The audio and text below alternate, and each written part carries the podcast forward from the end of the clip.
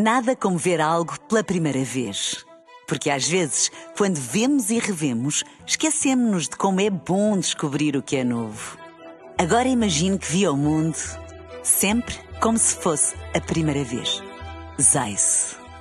Veja como se fosse a primeira vez.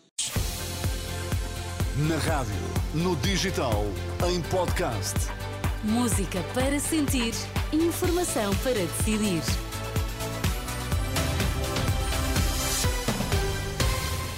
Tudo pronto para a edição da Uma na Renascença. Para já, fica a conhecer os destaques a esta hora. Marcelo Rebelo de Sousa disponível para ir a tribunal se alguém o acusar, no caso das gêmeas brasileiras. Tensão na Guiné-Bissau, Ministro das Finanças e Secretário de Estado do Tesouro voltaram a ser presos. Marcelo Rebelo de Sousa garante que está pronto a ir a tribunal se surgirem acusações concretas de que interferiu no caso das gêmeas brasileiras que receberam tratamento para uma doença rara no Hospital de Santa Maria. O Presidente da República falava aos jornalistas esta manhã à margem das comemorações da restauração da independência em eh, Lisboa. Naturalmente que, como em tudo na vida, se vier a aparecer alguém que diga que eu o contactei ou que fiz qualquer pressão ou empenho ou pedido, como eu disse, aí eu sou o primeiro a ir a tribunal para esclarecer isso. Até lá não apareceu. Declarações registradas pelo repórter João Cunha. Já o líder do Chega, André Ventura, considera urgente a ida da ex-ministra da Saúde ao Parlamento para esclarecer este caso, depois da entrevista Renascença Público ontem divulgada. Nós vamos chamar, depois das declarações de ontem, com muita urgência ao Parlamento, antes do fim da sessão legislativa, a senhora ex-ministra Marta Temido para explicar se houve ou não interferência abusiva dela, do seu secretário de Estado, nestas circunstâncias. Por outro lado, nós vamos questionar o Ministério da Saúde sobre este turismo de saúde eh, que aparentemente está a ser cada vez mais forte em Portugal. André Ventura, o presidente da área metropolitana do Porto admite falhas na comunicação com os utentes sobre a nova rede de autocarros que entrou hoje em funcionamento. Em causa a confusão relatada por vários utilizadores devido à falta de informação e reduções de horários da rede Unir, que substituiu a operação de 30 empresas privadas em todos os conselhos da região, à exceção do Porto. Em declarações à Renascença, Eduardo Vítor Rodrigues, o presidente da área metropolitana e autarca de Gaia, garante que nenhum horário foi suprimido, mas admite problemas na comunicação? Talvez nós não tenhamos sido muito astutos na comunicação, mas aquilo que nós disponibilizamos são os horários comerciais. Em muitos deles, eh, o arranque da operação faz-se às 8 da manhã. E, portanto, nós eh, resolvemos assumir a disponibilização dos horários comerciais, fazendo depois a distribuição dos horários daquilo que chamamos as obrigações de serviço público, que é o período noturno e o transporte escolar. Eh, isso, de facto, criou a sensação de que antes das 8 da manhã não há transportes e que muitos dos transportes noturnos que também não estão afixados deixaram de existir. Não é o caso, não há nenhuma supressão.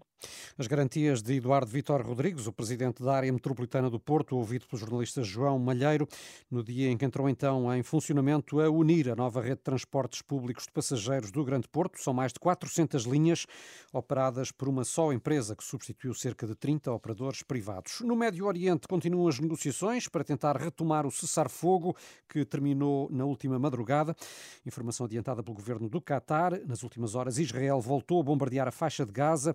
O fala em mais de meia centena de mortos. No Dubai, à margem da Cimeira do Clima, o ministro português dos Negócios Estrangeiros esteve com o secretário de Estado eh, norte-americano, Anthony Blinken, e o ministro eh, dos Negócios Estrangeiros da Jordânia para falar precisamente sobre o conflito entre Israel e o Hamas. João Gomes Cravinho reconhece que o fim do cessar-fogo é um fracasso de todos e recordou que as guerras estão também a impedir o investimento na transição verde. Fracassamos coletivamente e, evidentemente, também as partes que estão que romperam o cessar-fogo.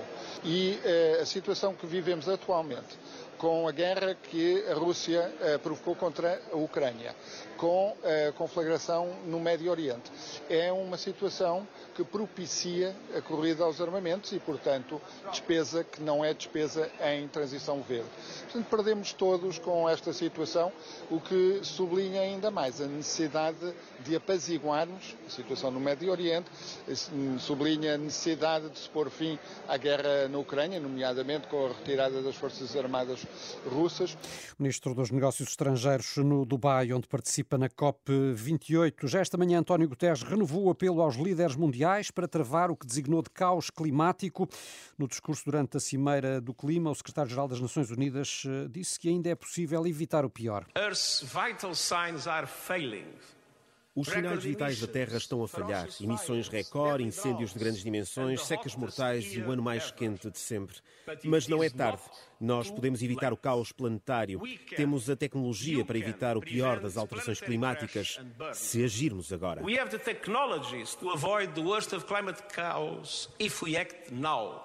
O apelo de António Guterres. Na Guiné-Bissau voltaram a ser presos o Ministro da Economia e Finanças e o Secretário de Estado do Tesouro, Suleimane Seidi e António Monteiro. Tinham sido eh, colocados ontem sob prisão preventiva, mas foram libertados à noite por soldados da Guarda Nacional. Fontes militares da Guiné-Bissau, citadas pela agência Lusa, confirmam, contudo, a nova detenção dos dois governantes guineenses que são acusados de terem pago cerca de 6 milhões de euros a empresários através de um banco comercial de Bissau. Nada como ver algo pela primeira vez. Porque às vezes, quando vemos e revemos, esquecemos-nos de como é bom descobrir o que é novo. Agora imagine que viu o mundo sempre como se fosse a primeira vez. Zais.